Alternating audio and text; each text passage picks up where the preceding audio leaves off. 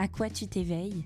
Le podcast qui aborde la vie sous tous ses angles pour éveiller les consciences en élargissant notre perception du monde, des autres et de nous-mêmes. Je vous souhaite une bonne écoute. Gonna find my way back home, back to where I most belong. Feeling like this day will never end. Heading about the place I roam. Chers auditeurs, bonjour et bienvenue dans ce premier épisode de 2024 de À quoi le rendez-vous podcast inspirant où nous explorons différentes facettes de la vie. Je suis ravie de vous accueillir aujourd'hui pour une discussion unique et captivante avec une invitée tout aussi exceptionnelle. Et oui, j'ai le grand plaisir d'accueillir aujourd'hui Lauriane, une jeune femme extraordinaire qui est aussi mon amie et qui a accepté de partager avec nous son incroyable parcours à travers la maternité de la prise de décision euh, cruciale d'avoir un enfant jusqu'à son accouchement plutôt impromptu, Lauriane nous ouvre son cœur et son esprit pour nous guider à travers les montagnes russes émotionnelles de ces expériences transformatives que sont la grossesse et l'accouchement. Accrochez-vous car dans cet épisode, nous plongerons dans les profondeurs de la réflexion, explorant les moments de doute, les choix difficiles, mais aussi les moments magiques qui ont jalonné son chemin vers la parentalité. Je tiens tout particulièrement à remercier Lauriane de nous partager son récit authentique, euh, rappelant que chaque voyage vers la maternité est unique et mérite d'être célébré. Je vous laisse tout de suite découvrir cet épisode et je vous souhaite une bonne écoute. Bonjour à toutes, bonjour à tous. Euh, aujourd'hui, je suis ravie de recevoir Lauriane. Lauriane, merci d'avoir accepté cette invitation pour mon podcast. Comment vas-tu? Avec plaisir. Euh, bah, ça va très bien, merci. Je suis contente de pouvoir euh, partager un peu mon expérience aujourd'hui. Donc, c'est un tout nouvel exercice pour moi, mais je pense que ça va être assez riche. Oui, j'en doute pas.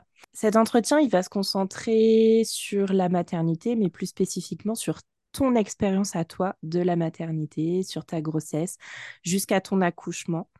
Et puis bah, pour, euh, pour spoiler un petit peu nos auditeurs, euh, je pense que nous aborderons ton postpartum dans un futur épisode. du coup, est-ce que tu peux nous raconter un petit peu qui tu es, d'où tu viens, ton histoire? Oui, alors euh, je, je vais essayer de faire bref, assez simple. Donc moi, je, je m'appelle Lauriane, j'ai 30 ans, donc je suis euh, une bonne euh, bretonne, pure beurre, euh, plus précisément du Finistère, et je suis l'heureuse maman d'un petit garçon de maintenant un peu plus de deux ans et demi, qui m'apporte plein de bonheur et plein de tourments à la fois au niveau de, l'apprentissage, de, plein de choses différentes. Euh, sinon, professionnellement, je suis ingénieur qualité et, euh, et je travaille dans une structure euh, qui participe à la sécurisation du circuit du médicament, donc à la fois maman et professionnelle. Donc un petit bout de deux ans et demi, d'un peu plus de deux ans et demi, bientôt trois ans. Quel était ton rapport à la maternité avant de la vie Alors un peu particulier, c'est vrai que pour moi c'était quelque chose d'assez mystérieux, un peu sacralisé aussi. Euh, la maternité, on dit souvent, voilà, la femme épanouie, enceinte, etc. Donc, euh, c'est vrai que je, je, savais pas trop où ça pouvait euh, me mener, cette expérience. Mais c'est surtout aussi beaucoup de crainte, beaucoup d'anticipation. Je suis une personne qui a tendance à vouloir préparer tous les projets, euh, savoir gérer sa vie, euh, faire en sorte d'orchestrer euh, tous ces, ces moments de vie, ces moments de ces étapes importantes, ce qui n'est pas forcément aidant. parfois c'est pratique pour pour s'organiser, mais parfois ça te ça te met des barrières psychologiques assez importantes. Dans mon idéal, c'était d'avoir un chemin de vie un peu tracé, c'est-à-dire rencontrer l'homme de ma vie, pouvoir euh, se marier, avoir une maison et après créer sa propre famille. Euh, moi, je l'ai pas fait du tout dans cet ordre finalement. Donc, euh, j'ai un peu tout mélangé. Je me suis mariée, mais en même temps, j'avais mon projet de maison et puis bébé arrivait très vite. Donc, le jour de mon mariage, j'étais enceinte. C'était vraiment pas du tout ce que j'avais imaginé, mais finalement, c'est un mal pour un bien parce que ça m'a permis aussi de pouvoir me lancer directement dans le grand bain le fait euh, de euh, d'avoir ces barrières psychologiques, de pas avoir de maison, ça a été euh, un peu un, un élément de, de souffrance pour ma part au tout début, avant de me lancer dans le projet bébé. parce que justement, je me, je me privais de ce bonheur d'être enceinte, de ce bonheur d'avoir un enfant. Et pour tout vous dire, c'est que bah, l'élément déclencheur finalement, c'était quand une copine est tombée enceinte. Et je me suis dit, mais pourquoi? Pourquoi est-ce que je me, m'inflige ça? et j'ai eu besoin d'en parler avec ma maman. Euh, qui m'a tout simplement dit de lâcher prise. Et dès lors où on s'est dit, OK, on y va, tant pis, euh, ça prendra le temps que ça prendra. Et ben, en fait, ça a pris tout de suite. Donc ça veut dire que le, les barrières psychologiques, euh, il faut savoir les bousculer un peu et se dire, bah, la vie, elle est faite comme elle est et on y va et on se lance. Du coup, comment est-ce que vous en êtes venu à ce projet bébé avec ton conjoint, ton mari? Euh, bah, en fait, Kevin, donc c'est mon mari, euh, était beaucoup plus près que moi initialement à avoir un enfant. Euh, il se projetait très facilement à avoir un bébé, même avoir dans l'idéal une fille. Raté, c'était un garçon. Mais voilà, moi j'étais vraiment avec ces, ces petites barrières-là. Et ce projet, en fait, c'était un peu une suite logique aussi. On s'aime, on est, on était, enfin, on est toujours heureux ensemble. Et c'était un peu un prolongement de nous aussi, de pouvoir créer ce, petit être c'est un symbole euh, bah, de notre amour et, on trouvait ça, euh, oui, logique. C'était euh, c'était dans notre idéal aussi de vie, d'avoir une famille, de partager des moments de bonheur tous ensemble. Donc, euh, le projet, bah, il est venu simplement. On s'est dit, allez, on y va, on se lance. Tu as dit que la sauce avait pris tout de suite. Oui. Sans mauvais jeu de mots. Ouais, c'était clairement pas euh, ce que j'imaginais. En fait, on, J'avais été voir le médecin déjà pour anticiper un peu ça, pour euh, savoir comment ça pouvait se passer. On m'avait parlé d'acide folique, d'en prendre un petit peu avant pour, euh, pour le système nerveux et tout ça. Enfin, voilà, de préparer un peu ce, ce, cette euh, grossesse. Et elle m'avait clairement, c'est une femme, hein, un médecin qui m'avait clairement exprimé le fait que ça pouvait prendre du temps, qu'en moyenne c'était euh, cinq, cinq mois pour une femme pour tomber enceinte. Euh, moi, j'avais la, la crainte aussi par rapport à, aux douleurs euh, menstruelles. Euh, dans ma tête, euh, j'étais, euh, j'avais de l'endométriose, j'étais persuadée, je faisais euh, vraiment des grosses crises. Donc, je me suis aussi mis des freins là-dessus en me disant ça va pas prendre, ça va pas prendre. Et en fait, oui, j'ai eu la chance. Je pense que c'est vraiment une chance euh, que ça ait pris tout de suite. Dans les deux semaines où on s'est lancé, ben, en fait, j'étais enceinte. Donc, euh, je l'ai senti au fond de moi. Tout de suite, je me suis dit, ça y est, j'en suis sûre. Ça a pris, j'en suis sûre, je l'ai senti. Et, euh, et je pense que bah, l'une des plus grandes craintes pour une femme qui souhaite avoir un enfant, c'est cette notion d'infertilité. Et j'ai eu la chance de pas la vivre. Euh, je connais des personnes de mon entourage qui l'ont vécu et, et je le souhaite à personne. Mais du coup, quelle a été ta première impression quand tu as été sûre? Alors, quand j'ai fait mon test, oui, parce que c'est vraiment ça, la concrétisation, c'est là, c'est euh, quand on fait le test. Donc, euh, moi, j'avais dit à mon conjoint, de toute façon, je suis sûre, euh, j'avais deux jours de retard, hein, mais j'étais sûre, je n'avais pas de doute pour moi. Mais voilà, on est allé en pharmacie, on a acheté un test de grossesse ensemble, donc ça, c'est bien aussi d'avoir le soutien de son, époux dans ces moments-là. Euh, lui, il avait une garde qui travaillait, donc il est parti dans- faire sa journée de boulot. Moi, le matin, bon, je me suis empressée d'aller faire mon petit test. J'ai vraiment pas glamour, mais euh, j'étais gentiment en train d'attendre dans les toilettes euh, que les quelques minutes euh, s'écoulent pour voir le résultat. Et quand j'ai vu le résultat, j'étais contente, vraiment, mais euh, je pense que je réalisais pas. Euh, on voit des petites, euh, des petites marques qui apparaissent, mais c'est dur de vraiment se, s'imaginer, se projeter juste avec un test de grossesse. Donc euh, j'ai, attendu, j'ai attendu sagement dans mon lit que mon mari revienne. Je me suis cachée sous la couette. Il m'a demandé bah, si c'était positif ou pas, et j'ai juste fait un hochement de tête. Et voilà, on était parti dans l'aventure de futurs parents. Oui, du coup, une, une belle annonce tout en simplicité finalement. Oui, bah, rien de glamour. hein. Rien de glamour, rien de euh, on fait, on prépare une petite chaussette, une petite paire de chaussettes pour le papa. Non, non, moi c'était vraiment euh, dans le lit avec euh, le test de grossesse à la main. Mais euh, au moins ça fonctionne, c'est concret pour lui. Ça permet de, de positionner les choses tout de suite. De toute façon, pour ceux qui ne le savent pas encore, la grossesse, c'est pas glamour. Ah non, Toutes les non, images qu'on en a sur Instagram, tout ce qui est sur Mm. Pinterest, non, non, non, non, non, non. Y a, y a- Ah si, on a les beaux cheveux. Ouais, bon, et encore. Moi, j'avais les cheveux gras, hein, donc Ah, bon. Ils étaient nourris. Un peu trop. Euh, et du coup, comment ça s'est enchaîné après, euh, bah, après ce test?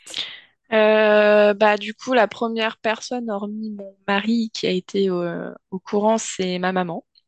Donc, euh, je suis, euh, je suis allée la voir. Euh, je pense que j'a- j'avais qu'une envie, c'était de lui dire, mais je savais pas comment lui annoncer. Donc, on a parlé plein de choses. Il y a mon frère à l'époque qui venait tout juste d'avoir sa fille aussi, donc un petit bébé. Donc, on a parlé de, de ma nièce. Et puis, bon, bah, à un moment donné, je me suis dit, bon, bah, maman, faut que je te dise, je suis enceinte. Oh, oh, c'est pas vrai. Donc, euh, bah, évi- évidemment, hyper contente, surtout que je suis, euh, je suis sa fille, donc je suis sa petite dernière. Et euh, je pense qu'une maman qui voit sa fille euh, franchir cette étape, c'est aussi émouvant pour elle, ça lui rappelle des souvenirs. Donc, c'était un bon moment, toutes les deux, on était en intimité, toutes les deux, c'était, super. Et sinon, l'autre personne qui a été mise au courant très rapidement, bah, c'est mon frère qui m'a grillée, en fait. Quand je suis allée à la rencontre de ma nièce pour la première fois, je l'ai regardée avec des yeux euh, pleins d'amour et aussi plein d'inquiétude, je pense, parce que je me projetais sur ce petit bébé. Et, euh, je lui ai dit, ah ouais, sacrée étape, hein. Et il me fait oui. Il me fait, t'as quelque chose à me dire? Bah oui. Et donc, euh, j'imagine qu'après ça, bah, tout s'est un petit peu enchaîné, les visites pour valider la présence de ce bébé dans ton bidon.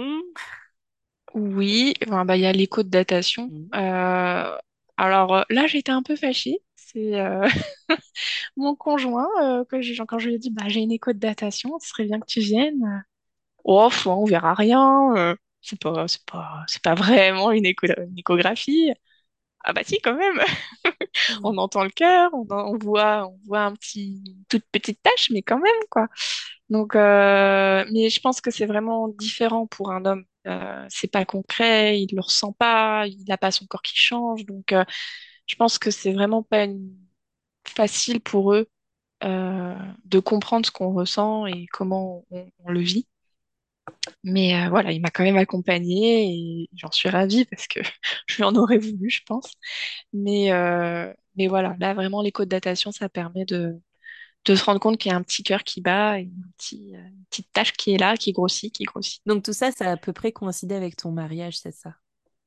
C'est ça, mariage et projet maison. On a tout lancé en même temps finalement. Donc euh, les trois gros projets de ma vie se sont résumés en quelques, euh, quelques mois, quelques années. euh. Bah, pour le mariage, c'était un peu le, secret qu'on a essayé de garder aussi parce que bah, on a la fameuse euh, phase critique du premier trimestre. Donc euh, tant qu'on n'a pas passé les trois mois, on essaie de pas trop en parler. C'est un peu les, les codes de la société finalement qu'on nous impose aussi, hein, de, de cacher ça, de pas en trop en parler, parce que s'il y a eu un problème ou quelque chose comme ça, personne ne sera au courant et c'est tant mieux. En même temps, bon, on a, on a trouvé des stratagèmes pour pas que je prenne d'alcool, que ça se voit pas trop, que les copains remarquent pas tout. euh, mais, euh, mais on a quand même euh, rapidement annoncé la grossesse avec euh, un petit mot de remerciement euh, envoyé à chaque invité avec une échographie pour annoncer la nouvelle aventure qui, qui débutait en mars 2021.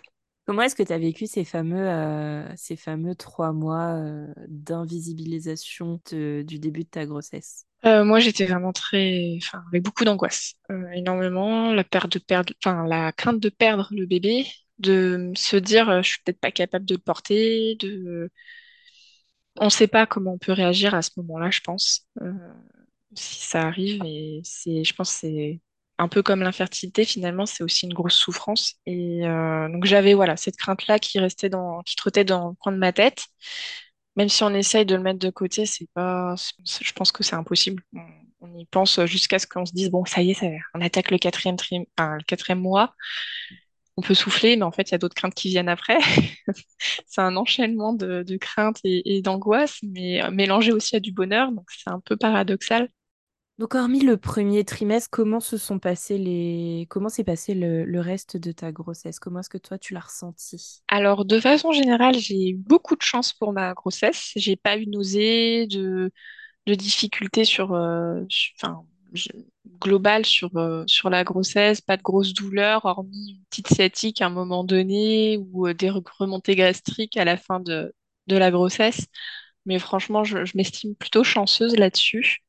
Euh, mais comme je le disais, c'était un enchaînement un petit peu de, de crainte. Donc, une fois que le premier trimestre est passé, on a, on a peur par rapport au test de. Après, on a peur pour le test de diabète gestationnel.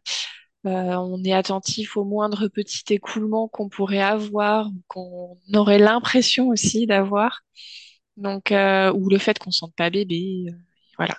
Donc, il y a eu plusieurs bah, petites choses qui m'ont aidée. Euh, déjà, l'expérience de copines ou de familles aussi qui ont déjà eu bah, une grossesse. Donc, je me suis appuyée notamment sur l'expérience de ma, de ma belle-sœur. Euh, et puis, il y a aussi bah, la maison des maternelles. Je trouve que l'émission, elle est hyper intéressante et, euh, et elle aborde plein de sujets et, avec plein de témoignages différents, ce qui m'a permis de relativiser sur certaines choses.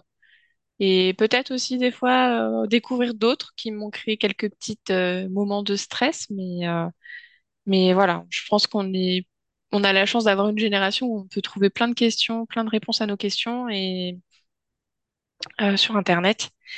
Et, euh, et je l'ai un peu utilisé euh, pour, pour me rassurer. Oui, c'est clair. J'aurais beaucoup de recommandations liées à la parentalité et, et à la grossesse, notamment pas mal de, de doulas ou de sages-femmes que j'aime bien suivre et, qui peuvent pas mal aider dans cette période de doute, justement.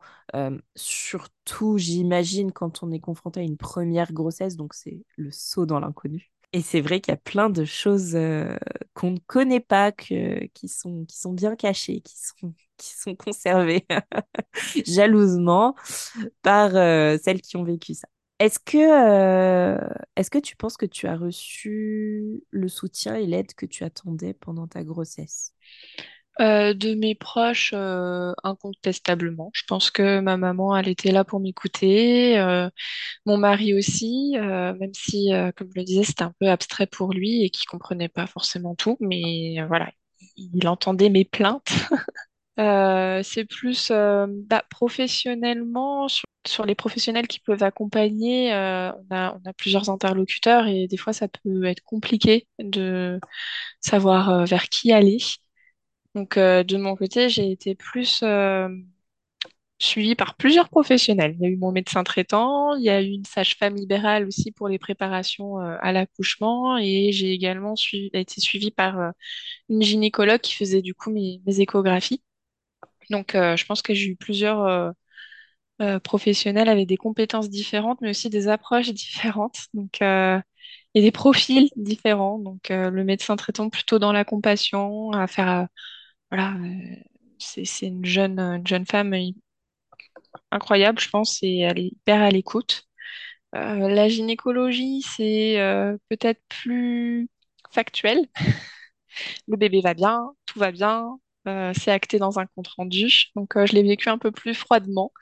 Et euh, la sage-femme euh, donc libérale sur les préparations à l'accouchement, euh, bah, c'était peut-être quelque chose sur lequel je m'étais pas forcément projetée. En tout cas, je je le visualisais pas comme ça sur les préparations à l'accouchement. Moi, j'étais plus sur la préparation, peut-être plus à la naissance, où je trouve que c'est des éléments qui ont manqué. Quand tu parles d'accompagnement à la naissance, accompagnement au postpartum et au premier jour, première semaine de la vie de bébé, quoi. C'est ça, parce que en fait, finalement, euh, l'accouchement, c'est un moment qui est pas forcément évident à vivre, mais c'est un moment qui dure pas longtemps, alors que la naissance, vraiment, bah, derrière, ça implique beaucoup de choses. Et ça implique euh, de prendre soin d'un être, euh, de le changer, euh, de savoir repérer quand ça va pas, de pouvoir l'allaiter ou lui donner le biberon. Et, c'est des choses, en fait, finalement, c'est pas intégré dans ce qui est pris en charge, on va dire, par la sécurité sociale. C'est vraiment les préparations à l'accouchement. Moi, je pense qu'il manque ce petit côté pédagogie et qui plus est pour les papas aussi. Euh, parce qu'on parle beaucoup de la maman, mais le papa aussi, il faut le préparer. Oui, donc apprendre à, à s'occuper d'un bébé, c'est pas inné, hein. C'est pas pour rien qu'on dit qu'il faut tout un village pour euh, éduquer et élever un enfant. Aussi, enfin, c'est intéressant ce que tu dis, et je pense qu'on peut même aller plus loin en abordant le fait que les jeunes mamans, elles ne prennent en général plus soin d'elles, ou alors en tout cas, il faut qu'elles réapprennent bah, à vivre avec un corps où il n'y a plus de bébé dedans, parce que le bébé est sorti, ça y est, il est indépendant d'elle, et euh, d'apprendre à s'écouter, à écouter ses propres besoins pour mieux répondre aux besoins de son bébé. Oui, totalement. Et je pense que ça, on pourra en parler dans, dans le prochain podcast. Euh, le, de ma de mon côté, j'ai mis deux années de ma vie entre parenthèses pour m'occuper exclusivement de mon fils et, et oui, on a tendance à s'oublier aussi. Donc c'est important de pouvoir se repositionner, savoir ce qu'on veut, ce qui est bon pour nous, moralement, physiquement, pour bah, donner aussi le meilleur de nous en tant que maman. Tout à fait. Dis-moi, comment est-ce que tu as géré le fait de passer du statut, on va dire, de, femme, de femme, toi, dans ton entièreté, à au statut de femme qui porte la vie, de, de, femme enceinte? Bah, À vrai dire, je pense que je ne l'ai pas vraiment perçu. Euh, la grossesse, elle a, c'est, neuf mois, mais c'est hyper rapide. Donc, j'ai même pas eu le temps de me sentir vraiment comme une femme euh, extraordinaire euh, qui porte la vie. Qui, voilà, je, l'ai vraiment bah, pris comme j'ai pu et au jour le jour et sans me rendre compte de, de tout ce que ça impliquait d'un coup. Et aussi, il y avait la particularité du, contexte euh, bah, qui était le, confinement lié à la Covid-19, euh, le fait d'être à distance. Donc, euh, les gens ne voient pas forcément l'évolution de la grossesse, ou on est un peu chacun dans notre coin à faire des visioconférences ou des réunions qui, qui, se, qui se croisent, mais sans, sans physique, en fait. Donc, je pense que c'est une façon aussi bah, comme pour les étudiants, où on a été un peu euh, mis en retrait d'un point de vue euh, société. On est, resté chacun de notre côté. Donc, euh, ce, cette image de femme enceinte, etc., je ne l'ai pas, l'ai pas vraiment ressenti par rapport aux autres. Enfin, c'était plus dans ma bulle à moi, dans mon petit univers à moi qui m'a vraiment suffi, en fait. Et oui, c'est important de savoir se construire sa propre bulle à soi. Est-ce que, euh, j'ai une question que j'avais envie de te poser, est-ce que tu étais impatiente de savoir si c'était un garçon ou une fille, ou est-ce que tu t'en fichais de connaître le sexe de ton bébé? Je l'ai dit un petit peu avant, mais je suis quelqu'un qui aime beaucoup anticiper. Donc euh, oui, évidemment, moi je voulais absolument connaître le sexe de l'enfant, même si j'avais déjà mon idée euh, mon mari, c'était pareil, il voulait connaître le sexe, ça lui permettait de se projeter aussi. Euh, je sais que certains euh, préfèrent garder le secret et je comprends tout à fait aussi. C'est une façon de d'appréhender euh, la venue de l'enfant. Mais voilà, nous, on voulait connaître le sexe et en petite anecdote, c'est assez drôle, c'est que la gynécologue, quand elle nous a montré le sexe de l'enfant, elle a dit, bon, bah voilà, là, il n'y a pas de doute, vous voyez ce que c'est, quoi. Bah, moi, j'ai tout de suite vu, hein, il n'y avait pas L'image était plutôt explicite, hein. il y avait deux petits ballons, donc euh, on voyait bien. Mais mon mari n'a pas du tout capté, vraiment pas. Il, voyait, il, a, pourtant, il a les mêmes attributs hein, euh, masculins, mais euh, je pense qu'il ne se rendait pas compte en fait, ou il voulait pas se rendre compte. Donc hyper content tous les deux que ce soit un petit garçon. Pourtant, mon mari qui souhaitait avoir une fille, ça le rassurait d'avoir un garçon en premier. Ok. C'est intéressant, j'aime bien poser cette question.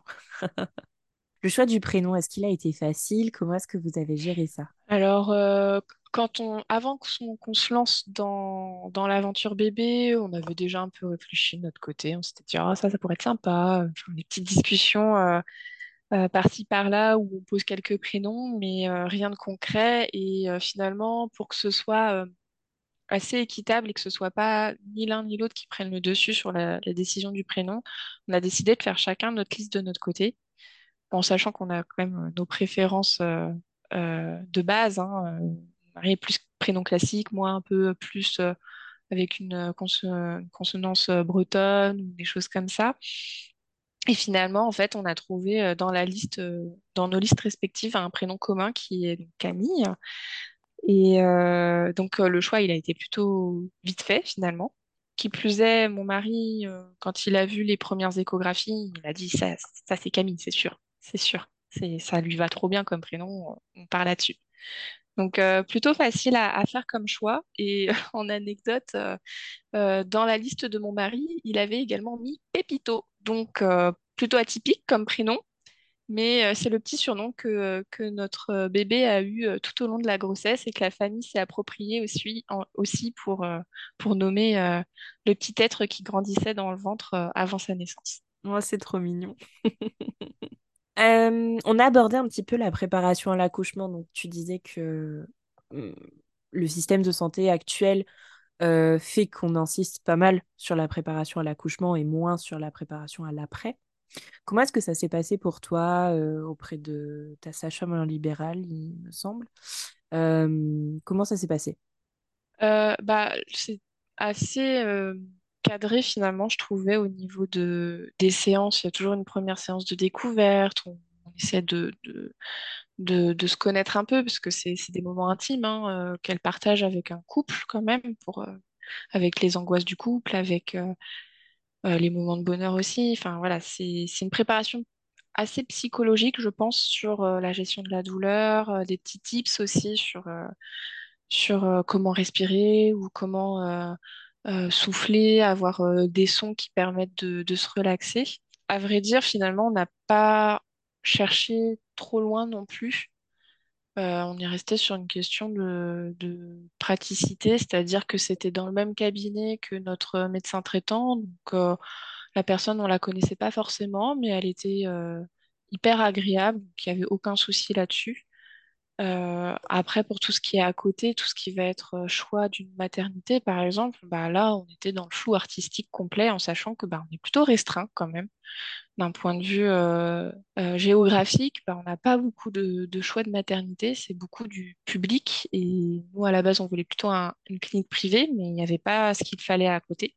Donc, on- vraiment, on s'est rabattu sur le choix de la distance géographique plus que sur euh, la prise en charge. Euh, vous n'avez pas évoqué du tout l'idée euh, d'une maison de naissance ou d'accoucher à la maison? On connaissait pas forcément tout ce qui était maison de naissance et l'accouchement à la maison, c'était pas forcément dans notre idéal de critères, surtout que c'était une première grossesse.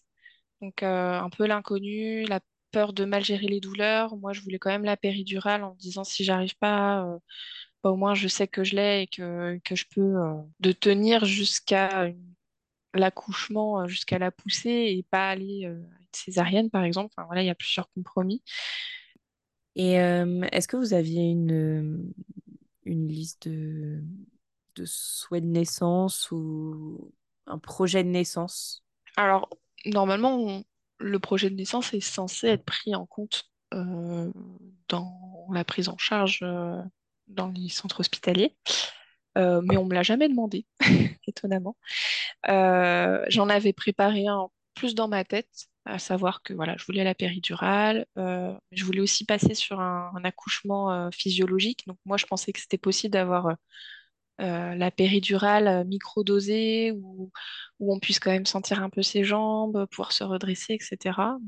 J'ai un peu déchanté, mais ça, je l'expliquerai après. Euh, mais voilà, ça, me tenait à cœur cet accouchement physiologique en me disant euh, ça peut aider bébé à, à descendre. Mais pareil, c'est des choses où, euh, où j'ai pas pu aller jusqu'au bout. Et je, je dirais pas que je regrette, mais je suis un peu peut-être déçue de pas avoir su euh, gérer euh, tout ce que j'avais à gérer à ce moment-là. Est-ce que tu veux nous raconter un petit peu cet accouchement surprise du coup maintenant? Oui, alors l'accouchement surprise, euh, c'est vraiment le, le nom parfait. C'est euh, donc comme je l'ai expliqué, on était dans un contexte sanitaire un peu particulier, la crise euh, coronavirus, donc euh, pas de chance. Euh, trois semaines avant la date du terme, mon mari était positif Covid. Donc, je me suis expatriée chez ma maman en confinement pour éviter de, bah, voilà, de choper la Covid à ce moment-là et d'être en souffrance au moment de l'accouchement par rapport à la respiration, etc. Donc, on s'était dit, bon, on a trois semaines devant nous. euh, le confinement, euh, c'était deux semaines, je crois. C'était assez court. Donc, on s'est dit, bon, bah, nickel, euh, il n'y aura pas de souci. tu, je disais à mon mari, tu seras là pour l'accouchement, il n'y a pas de problème, quoi. Ben, pas de chance. la journée de la femme, c'était le 8 mars. Je commençais à avoir des contractions, mais je m'en rendais pas spécialement compte. Et j'étais gentiment allongée sur le canapé de ma maman, et puis là j'entends un pa. Et je me suis dit, oh, c'est étonnant quand même. Je me redresse, et quand je me lève du canapé, en fait, bah, c'était euh, vraiment euh, un peu comme dans les films, hein, une bonne flaque qui tombe par terre. Donc j'ai regardé ma mère, je j'ai perdu, j'ai percé la poche des os. Elle me fait non, c'est pas vrai. Je fais si si, c'est vrai. Mais en fait, j'étais en train de rigoler parce que c'était tellement pas prévu que j'étais tellement surprise que je savais pas quoi faire d'autre. Et en fait, la surprise a vite déchanté, c'est que bah, j'ai rigolé, mais j'ai regardé par terre et là, j'ai vu que la flaque d'eau, bah, il y avait du sang. Donc, panique à bord. J'ai regardé ma mère, je lui il y a du sang, il y a du sang. Elle me fait, oui, oui, je vois, il y a du sang. Donc, bah, elle me dit d'aller aux toilettes pour essayer de m'essuyer un peu. Et, euh, et je dis, mais je fais quoi? Je fais quoi? Il continue à avoir du sang. Et en fait, ma maman, elle a un peu paniqué aussi. hein. On a paniqué toutes les deux gentiment. Et euh, on a appelé le SAMU. Donc, euh, ma mère, euh, elle a une hémorragie, euh, il faut venir tout de suite. Donc, bon, le médecin, il s'en veut Une maman. Voilà, c'est ça, une maman qui prend soin de sa fille, un peu paniquée, mais quand même. Et, et en fait, il- bon, la prise en charge, après, ça, ça a filé, ça a filé, il n'y a pas eu de souci, mais en fait, c'est juste qu'avec le choc de la poche des os, De la qui, voilà, de rupture. la rupture de la poche des os, bah, en fait, il y a eu quelques vaisseaux sanguins qui ont pété. Et entre euh, le liquide amniotique et le sang, en fait, ça donnait l'impression qu'il y avait une marée de, de sang un peu par terre. Mais, euh, mais euh, finalement, rien de, rien de grave, heureusement. Mais ça, c'est pareil, c'est des choses où on n'est pas spécialement préparé, on ne sait pas que ça peut arriver. Euh, généralement, on nous dit, il faut, euh, voilà, dès qu'il y a du sang, euh, vous vous posez pas de questions et vous y allez. Et à juste titre, il faut, je pense que on a eu le bon réflexe d'appeler le SAMU et, de, s'assurer que tout va bien. Donc, bah, direction l'hôpital, mais dans l'ambulance. Et donc, bah, pas de contraction particulière, ça allait. Ma maman est restée chez, chez elle, elle a appelé mon mari pour lui dire de venir. Et donc là, bah, un peu, euh, un peu euh, dur comme moment, bah, mon mari qui se fait refouler de la maternité parce qu'il est, il était à deux jours d'avoir terminé son confinement. Et on lui dit gentiment que c'est pas possible, qu'il peut pas venir. Donc, euh, il a, il a pleuré, hein, forcément, parce que c'était, dur aussi. Il était, il savait pas comment gérer ça, comment m'aider. Donc, il est rentré chez lui, enfin, dans notre maison. Et, euh, et c'est ma mère qui a pris le relais pour, euh, pour l'accouchement. Donc, euh, elle m'a accompagnée. Elle était là pour, pour la pose de la péridurale aussi, parce que j'ai eu tout de suite, arrivé à la, à la maternité, des grosses, grosses contractions. Je, je, pense que j'étais pas préparée à, à cette douleur. Et je pense que la douleur était d'autant plus forte que l'accouchement était bah, imprévisible, en fait. hein. Il n'y a rien de ce qu'on avait prévu qui, qui était, allait en fait. hein. Mon mari qui était pas là, euh, la poche des os avec du sang, donc euh, un, tourbillon d'émotions qui fait que bah, je n'ai pas réussi à gérer euh, comme je le souhaitais cette, douleur. Donc on m'a proposé de faire un bain hein, de, dans la salle nature, mais je suis restée à peine cinq minutes tellement je, je souffrais. Donc voilà, la pose de péridurale a été inévitable pour ma part.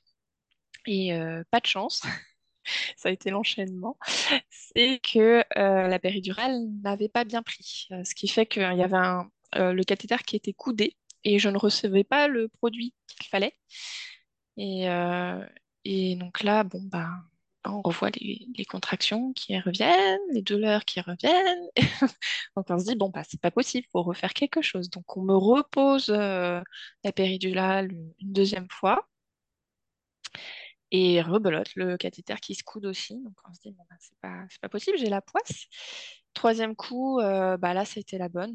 Il faut savoir qu'à chaque fois qu'il vous pose la péridurale, on vous remet une dose de test. Donc euh, en fait, à la fin, je sentais absolument plus rien. Tout le bas de mon corps, euh, c'était euh, un légume. On pouvait prendre mes jambes, les mettre comme on voulait. euh, je ne sentais plus rien. Euh, donc ça n'a pas facilité pour, euh, pour euh, la fin de l'accouchement, clairement pas. Mais euh, le point positif, c'est que je n'avais pas mal. Il faut le voir comme ça. Hormis le fait que je sente plus du tout mes jambes, bah je l'ai trouvé quand même. euh, Enfin déjà, je, l'ai bien toléré. J'ai pas, j'ai pas eu de séquelles a posteriori. Ça, c'était plutôt positif. Euh, mais par contre, je m'attendais vraiment pas à, rien ressentir. Je, je, je- dans ma tête, j'étais, comme je l'expliquais, hein, sur une péridurale microdosée où je pouvais quand même sentir mes contractions et tout. Là, j'étais obligée de regarder le, le monito pour euh, voir où est-ce que j'en étais, quoi. Parce que, euh, Comment est-ce que tu l'as vécu, cette péridurale? parce que c'était euh, c'était comme si j'étais dépossédée de la moitié de mon corps, en fait. hein. Je, Je pouvais pas faire de ballon, essayer de marcher, essayer de me mettre debout, rien pour essayer de faciliter la descente du bébé. Et je pense que c'est aussi pour ça que bah, le- ça a été assez long, le travail finalement. Mais c'est surtout la poussée qui a été euh, hyper, hyper longue. Et euh, faut savoir, je crois que c'est une demi-heure réglementaire, je crois, qu'on dit pour... euh, Entre 30 et, entre 30 et 45 minutes, ça dépend du contexte. Ouais, bah, moi j'étais plus à près de, des 1 heure, euh, 1h10 que de pousser, que, de, que, de, que des 30 minutes. Donc, euh, en fait, comme je sentais rien, bah, c'était compliqué pour moi de vraiment avoir des poussées efficaces. Qui plus est, euh, j'avais ma mère qui appelait mon mari en visio pour assister à la, à l'accouchement, même s'il n'était pas présent physiquement, il était là à distance. Donc, euh, c'était un peu, un peu folklore, avoir ma mère au téléphone, mon mari euh, sur l'écran euh, qui dit vas-y, et moi qui avait, euh, qui, qui avait qu'une envie, c'est que bah, Camille euh, sorte, euh, sorte de là le plus rapidement possible, parce que bah voilà, on- ça a été un peu angoissant de voir l'heure défiler et de voir qu'il n'y a rien qui se passe, qui descend pas. euh. Dans ma tête, je me suis dit ça y est, je vais avoir euh, des, des instruments, ça va passer par une césarienne. euh. Donc, un peu dur de voir le temps défiler, de voir l'horloge avec ces minutes qui, qui passent et de ne pas réussir, en fait. Donc, après, la finalité, c'est que les, les sages-femmes, en fait, ont appelé les médecins, gynécologues, en disant, bon, bah, préparez les instruments. Donc là, j'ai j'ai vu deux, deux hommes arriver euh, dans la salle d'accouchement euh, en me disant, bon, bah, c'est la dernière, euh, dernière chance. Ok. Ma mère qui me regarde, qui me fait, mais vas-y, donne tout, lance-toi, fonce, arrache-toi, quoi, parce que euh, bah, ma maman, elle a eu un accouchement euh, par, euh, forceps, donc c'est, elle l'a mal vécu et c'était assez raide, et donc elle voyait en fait sa fille qui allait passer par le même chemin, et donc en fait j'ai fait la dernière poussée, celle de, je pense que j'ai tout donné, et bah, Camille a enfin réussi à sortir. Et malheureusement, eh ben, il butait dans mon col. Et j'en suis persuadée euh, que si j'étais passée par euh, un accouchement en position physiologique, il n'aurait pas buté dans mon col et ça se serait mieux passé. Donc euh, finalement, il a été là. on me l'a posé sur moi. On se rend pas trop compte. On est fatigué, on est épuisé. On voit un petit bébé là sur, sur notre ventre, un peu, un peu, un peu déformé aussi par, par la le- l'exercice physique. Et puis, bah, en fait, on, me l'a très rapidement pris parce que ma mère s'inquiétait, elle regardait, elle regardait. Et puis, il me dit, euh, il a du mal à respirer. Et, donc, ils sont partis avec Camille, ils l'ont pris et, euh, pour, dans une salle à côté. Et en fait, on lui a euh, aspiré, on lui a aspiré. Il est revenu, il était en forme, il était bien. Et, et on a pu faire la, la tétée de bienvenue, ce qui est aussi assez impressionnant. Et là, on s'attend pas forcément à- Bah, enfin, c'est un moment magique, hein. Il y a plein de choses qui viennent aussi avec l'allaitement où on est un peu surpris. Et. Concernant cette première expérience de la maternité, de l'accouchement, qu'est-ce que tu ferais différemment? Qu'est-ce que tu ferais pareil? Quelles sont tes, tes convictions si jamais tu dois avoir euh, une deuxième maternité? Oui, alors de façon générale, je pense que la grossesse, euh, j'aimerais la vivre un peu différemment, d'être euh, moins dans les autres projets et de me consacrer uniquement à cette deuxième grossesse pour la vivre euh, pleinement. Même si je pense que j'aurais quand même encore certaines craintes et certaines appréhensions, le fait d'être, d'avoir déjà eu cette première expérience, ça permet de relativiser sur certains points. Euh, mais voilà, je pense que je prendrais plus de temps pour moi, de faire des, des séances euh, de spa, enfin, spa maman, des choses comme ça, des choses où vraiment j'essaierais de, de prendre du temps et de prendre soin de moi. Euh, mais par contre, voilà, concernant la, la, l'accouchement en lui-même, bah, je, j'aimerais pouvoir gérer un peu mieux mes douleurs euh, et peut-être même essayer, même si c'est complètement paradoxal ce que j'ai souffert, euh, de ne pas avoir cette péridurale pour vivre pleinement les sensations d'une grosse, d'un, accouchement et euh, du coup partir sur cette fameuse position euh, physiologique. Par contre, s'il y a un truc que je referais pas, c'est aussi le séjour à la maternité. si je peux partir le plus rapidement possible, je partirai le plus rapidement possible. Euh, si tout va bien, évidemment, hein, physiquement, etc., que, tout va bien, parce que euh, c'est très compliqué de gérer les différents, enfin, de gérer, c'est pas à nous de les gérer, mais de gérer les avis des différents professionnels de santé ou, de puriculteurs qui peuvent euh, venir nous accompagner pour, pour le début de la naissance. Moi, je l'ai mal vécu ce moment-là. Trop de conseils contradictoires, peu d'empathie aussi pour certains. C'est des exceptions. Il y en a, ils sont exceptionnels, ils vont être hyper attentifs et dans le soutien. Mais ouais, d'avoir son, son cocon pour les premiers jours de vie, je pense que c'est important. Est-ce que tu as quelque chose à rajouter sur, sur cette grossesse, sur cet accouchement? Euh, bah, Je pense que j'ai vraiment eu globalement beaucoup de chance pour ma, ma grossesse. Euh, j'ai que ce soit euh, sur le, le, lancement du projet, sur les premiers mois de grossesse, sur même les autres mois de grossesse. De façon générale, j'ai été hyper chanceuse. J'aimerais réitérer ça, évidemment, pour, un, pour un deuxième enfant. Et je souhaite à toutes les mamans, ou femmes plutôt, qui souhaitent euh, devenir euh, maman et porter la vie surtout, euh, bah de, pouvoir vivre une grossesse pleine de sérénité, même si voilà, il y a des étapes qui sont à franchir et qui sont pas forcément évidentes. on est toutes passées par là et je pense que on a tellement de, la chance d'avoir des personnes qui témoignent, qui partagent leur expérience, qu'il faut pouvoir s'en inspirer et piocher les bonnes idées et celles qui nous correspondent parmi tous ces témoignages. Parce que finalement, chaque grossesse est unique et même chaque naissance est différente. Avec euh, les chemins et les choix que, que chacun peut faire, on, arrivera à trouver euh, de toute façon les bons conseils, les bons moments euh, et ce qui est adapté pour nous et notre, et notre vision. Comme j'aime à le répéter, le savoir, c'est le pouvoir.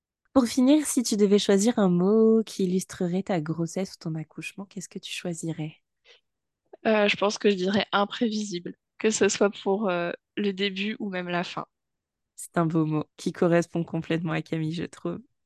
En tout cas, merci beaucoup Lauriane pour ce témoignage. Euh, j'ai adoré échanger avec toi, t'écouter parler de, de ton expérience. chaque expérience est enrichissante à mes yeux. Je te souhaite beaucoup, beaucoup, beaucoup de bonheur pour la suite et potentiellement pour cette future deuxième grossesse à plus ou moins long terme. On va prendre un petit peu de temps pour nous aussi, c'est bien. Mais en tout cas, ça a été un plaisir d'échanger. J'espère que bah, mon partage euh, va aider d'autres personnes et, et, que bah, voilà, chacun puisse vivre son aventure et, et la vivre pleinement. Et on se retrouve bientôt dans un prochain épisode du podcast pour enchaîner avec ton postpartum. avec plaisir. À bientôt. But I know that I'll be coming, coming home to you. And you know that I'll be driving, driving.